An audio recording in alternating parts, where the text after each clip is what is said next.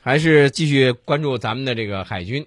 呃，刚才咱们说到了这个航母，咱们从这个辽宁辽宁号航母能够从这个一些美军的航母上能够学到哪些，能够我们需要注意些什么啊？其实，呃，咱们的现在这个远海登陆作战能力怎么样？这个我看到了一篇文章，是俄罗斯的卫星网九月二十二号发表了俄罗斯战略与技术分析中心的一个专家叫卡申的文章说。中国沿远海登陆作战能力呢，已经超过实力最强时期的苏联，啊，这个大家应该是有目共睹了。里海赛马的时候说，嗯，风浪大，别赛了，没意义。然后俄罗斯又成了第一。结果呢，最近俄罗斯在做一个军事演习的时候，嗯，那么出现了一个大问题，什么问题呢？这个装甲车呀，两栖装甲车沉了。导致四名士兵好像这个溺亡，啊，正在俄罗斯国防部也正在调查这个事件。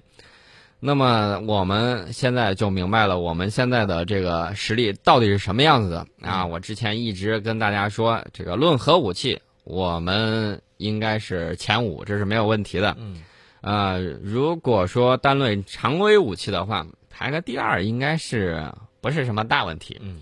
现在俄罗斯自己也说了，这个远海登陆能力，啊，不如中国。我跟你说，关于这个事情，我再次推荐大家今天下午一定要关注一下宋老师即将发布推出的，呃，这个视频《二零一五海军征兵宣传》。其实，在这个征兵宣传片里头，你就能够看到关于这个登陆作战的这样一个画面。对我们看到了我们的这个，呃，沂蒙山。这个零七幺型的船坞登陆舰啊，当时我发那个微信推送的时候，我就说：“哎呀，现在最缺的就是人了。”那么很多朋友说：“哎呀，又一艘大山嘛，我们已经不稀罕了，我们要看小平顶。”现在军迷胃口是越来越高了。当年我告诉大家，我看到九五式步枪的时候，那都高兴了一个月。嗯。然后大家现在看到了大型武器装备啊，无论是看到零零三这种轻武器，大家已经不屑一顾了。嗯嗯。看到零五四 A 型的又下水一艘，哎呀我去，跟那个在大海里头扔了个石子一样，不起什么浪花。现在居民的胃口非常高，我只能这么说，非常非常的高。大家想一想，我们有如果有六艘这种大山级的这种登陆舰，啊，每艘都超过两万吨的这种排水量，嗯。苏联八十年代最大的幺七四型的这种犀牛登陆舰排水量仅仅也只是零七幺型的一半你们还在期待小平顶？小平顶一整四万吨，你把人家吓死怎么办？吓死宝宝了，吓死宝宝了啊！其实，呃，我觉得大家呢都希望能够看到自己想看到的，对吧？嗯，因为每个人的这个，比如你呃口味不一样，口味不一样，喜好不一样。对，你你作为我，我就喜欢咱们的航母越多越好。对吧？对啊，但是呢，也有朋友就说小平顶啊，他喜欢看他小平顶。不管怎么说，呃，不断的变化，不断的在发展，而且我们的国防力量呢，也在不断的在强大。对，但是我们说到这个苏联的时候，你不要忘了，千万别被人捧杀啊！我们既要看到自己的长处，也要看到自己的这种短板。嗯，我们短板在哪儿呢？我们还是跟苏联比。那么苏联呢，有一支。啊，核潜艇部队，这个部队应该是享誉全球的，全球大短。它这个就非数量非常多，美国看了都觉得哆嗦，哎呦，太多了，我受不了了。嗯，那么我们缺这么一支更为啊堪比苏联的这种核潜艇部队。嗯，我们还缺什么呢？我们的反潜能力比着前苏联相对来说呢还是有点弱的，我们呢需要提高。除此之外，你想一想，我们还缺什么？我们缺。战略轰炸机，嗯啊，这个轰六 K 呢虽然不错，但是军民们都在想，隐身轰炸机在哪里？我们都希望有更多更好的出现，对吧？嗯。除此之外，大家再想一想，美国有遍布全球的军事基地，嗯，我们的这个国防政策跟它不一样，嗯，但是呢，我们进行一些补给，我们是需要一些是需要的，但是呢，这个需要时间啊。大家想一想，一个一个国家去谈。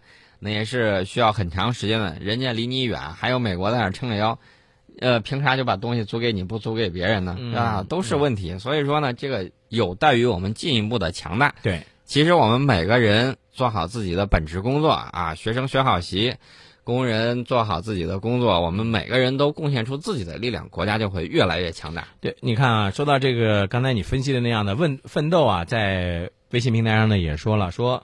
俄罗斯这样子说，咱们的远海登陆作战能力是不是也有点捧杀咱们的意思，把咱们往风口浪尖上推呀、呃，我们怎么说呢？对别人的这种长处啊，嗯对拍我们的长处的时候，我们自己心里知道就行啊，偷着乐。然后呢，一定要向更强的对手学习。对好了，时间呢已经来到了十点五十五分了，咱们今天的节目呢马上就要结束了。哎，最后呢给大家来说一个，我我个人认为啊是挺有想象力的一个一个事情。为什么呢？说这个美国的宇航局官网公布了一个消息，说利用目前在土星轨道上工作的卡西尼号发回的数据，科学家确认土卫二。表面冰层下方有一个全球性的液态水海洋，那么这是不是意味着存在生命的可能性就大大增加？呃，有这种可能性啊！你知道我听到这个消息，我第一反应是什么？啊我想到那个电影，就是《星际穿越》那个里头，啊啊，他们到了一个行星上头，然后开始在水里头站，后来就滔天巨浪。嗯我马上就想到了那个场景了。那如果是这个样子的话，这个地方啊底下都是海洋，呃有没有陆地啊？对呀、那所以我就觉得，未来真的这种深空的研究，我们真的是希望能够看到更遥远的未来。对，这个研究人员就发现土卫二它在绕着土星公转的时候，嗯老是这个有轻微幅度的这种震荡啊，嗯一晃一晃的。嗯说这咋回事呢？这种现象只能解释说土卫二表面的这个冰层啊，并不是与下方的岩石内核冻结在一块儿的，哦。在这个区间里头有一层全球性的海洋。嗯。土卫二分层结构最内是岩石硅酸盐组成的核心，最外层呢是水冰能组成的这种嗯。冰壳。嗯。冰壳与岩石核之间呢是一层由水组成的这种海洋，海底呢有地热产生的热泉不断向土卫二的南极附近喷射出物质。所以听起来真的是很酷炫啊！啊。然后呢，我们就看到美国宇航局的卡西尼号嗯啊，嗯就去拍的有这个照片儿。所以说，我们期待我们的大火箭，嗯呃深空探测火箭赶点赶紧上。我们在宇宙中还有很多未知的地方要等待我们的探索啊！嗯